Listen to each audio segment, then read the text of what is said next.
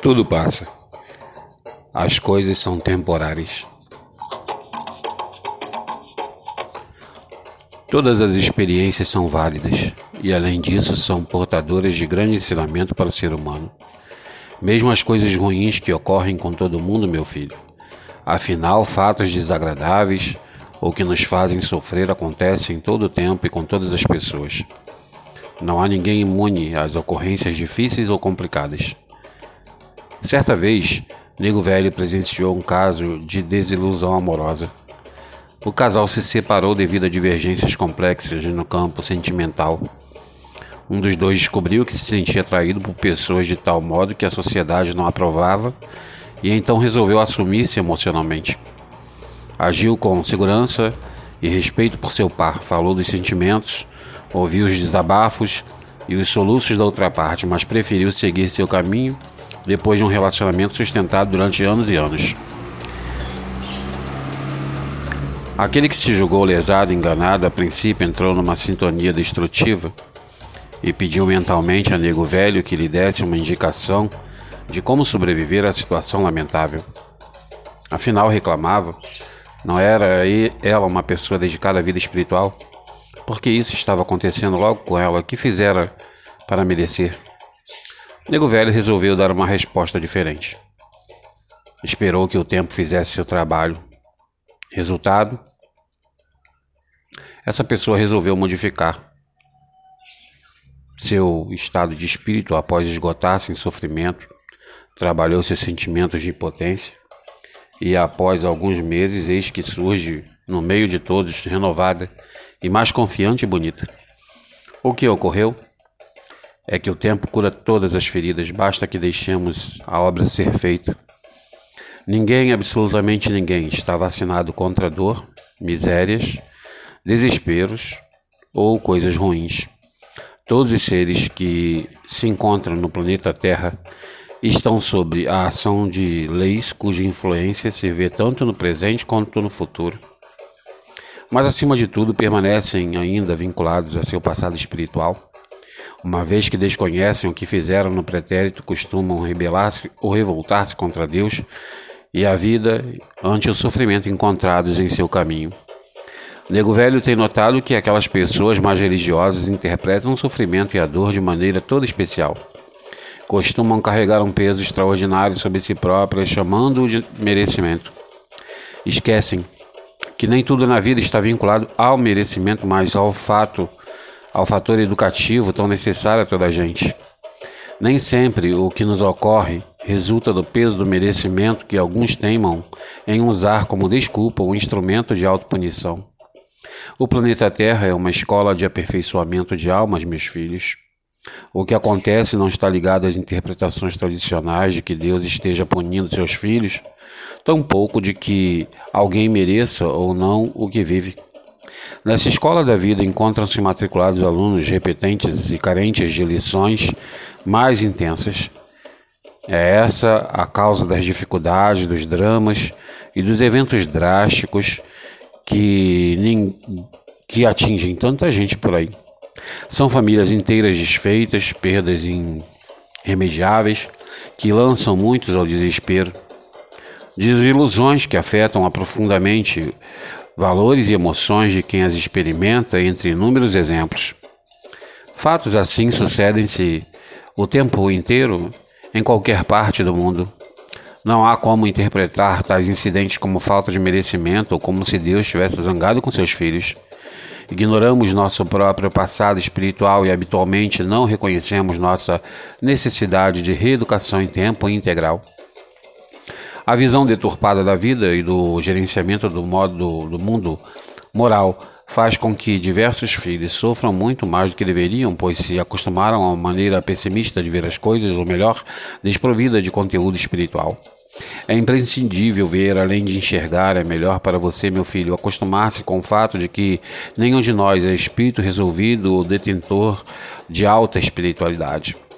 A prova disso está nos momentos em que sobrevêm as adversidades comuns a todo ser humano. Grande número de pessoas procuram os espíritos imaginando que somos portadores de soluções mirabolantes e de preferência que não exijam nenhum trabalho ou esforço a fim de serem implementadas. Esses indivíduos estão com os sentidos entorpecidos, não compreendem a razão nem o objetivo da espiritualidade do chamado do reino de Deus. Nego Velho e os demais espíritos não vêm ao mundo para solucionar problemas de ninguém.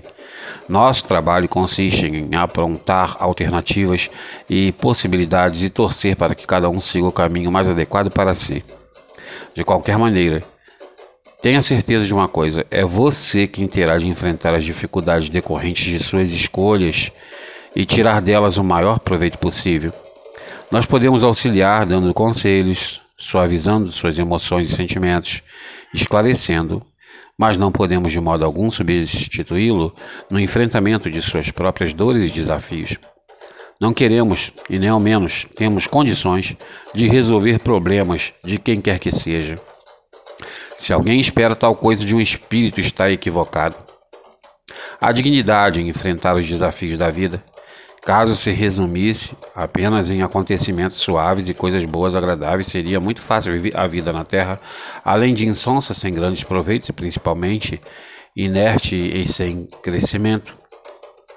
Manter-se fiel e produtivo nas atividades espirituais durante os tempos de bonança é algo corriqueiro, mas a todos estão reservados momentos de provas mais ou menos intensas de acordo com a necessidade educativa de cada um. Com vistas a demonstrar esse fato, tais ocasiões foram reservadas a todo espírito que vem à Terra, seja em caráter de prova ou de missão. Tome-se como referência o que houve com nosso Senhor Jesus Cristo. Nem ele foi poupado de, da vida dolorosa. Quanto mais aqueles que esperam segui-lo. No entanto, ao contemplar a necessidade educativa dos filhos na terra, podemos ter a certeza de que todo drama é passageiro, mesmo que aos seus olhos, meu filho, pareça demorar. Tudo passa nas experiências terrestres, tanto as ocorrências boas quanto as más. Dessa realidade, meu filho, podemos depender que você não deve se embriagar com as coisas boas da vida, nem com as ruins. Tudo passa. Saúde, felicidade, dinheiro, posses e títulos terrenos são tão transitórios quanto as dores e dificuldades. As experiências na Terra se alternam conforme a rota educativa traçada no mundo oculto. Não há como fugir ao enfrentamento dos momentos difíceis, contudo, se vivenciá-los é inexorável padecê-los. Não é, pois, é, há como tornar tudo mais suave e desenvolver habilidades e condições que tornem os momentos graves menos dolorosos, fortalecendo-se para não sofrer tanto. Não morra antes de a morte chegar, como têm feito alguns filhos. Presumem que o sofrimento é eterno e não vislumbram nada além dos próprios medos e dores. Corretamente, esses filhos se. Corre... Digo, correntemente, esses filhos se aprisionam num modo de vida totalmente egoísta e se encontram de tal forma escravizados por sua visão das circunstâncias que interpretam sua situação como um purgatório pessoal. Nada é para sempre no mundo do aprendizado pessoal, nem a dor, nem o prazer. Aprendamos isso, meu filho, e façamos de tudo para suavizar nossas dores e descobrir o sentido oculto em tudo que ocorre em nossas vidas. O universo foi formado por Deus e nele estão inseridas leis cujo propósito é trazer a mensagem da divindade para seus filhos, até mesmo os incidentes problemáticos e dolorosos que os, os habitantes do planeta Terra experimentam trazem um significado divino em seu íntimo. Compete ao aprendiz da felicidade interpretar ou descobrir a linguagem da vida e os símbolos ocultos intrínsecos a cada episódio. E já que tudo na vida contém uma comunicação de Deus para o ser humano, somente nos libertaremos ou superaremos desafios passando a outros mais amplos quando aprendermos alguma coisa acerca desse alfabeto divino que se encontra na intimidade de todas as coisas, inclusive nos lances da vida moral. A dor é para todos, mas o sofrimento é para quem quer. Essa verdade é demais para meu filho? Acha que nego velho está caduco? Não mesmo. Basta dar uma olhada nos exemplos que o mundo nos apresenta cada dia. Pessoas que, apesar de todos os desafios da existência, das dores e das dificuldades enfrentadas, não se entregam de forma alguma às lágrimas e lamentações e, agindo desse modo, tornam-se vencedoras. Suas dores e inquietações não são menores do que as nossas, meu filho. Mas mesmo assim, sua postura íntima é que define o grau de sofrimento experimentado. Medite isso um pouco. Tudo passa, meu filho. Até mesmo seus conceitos não renovados e renováveis.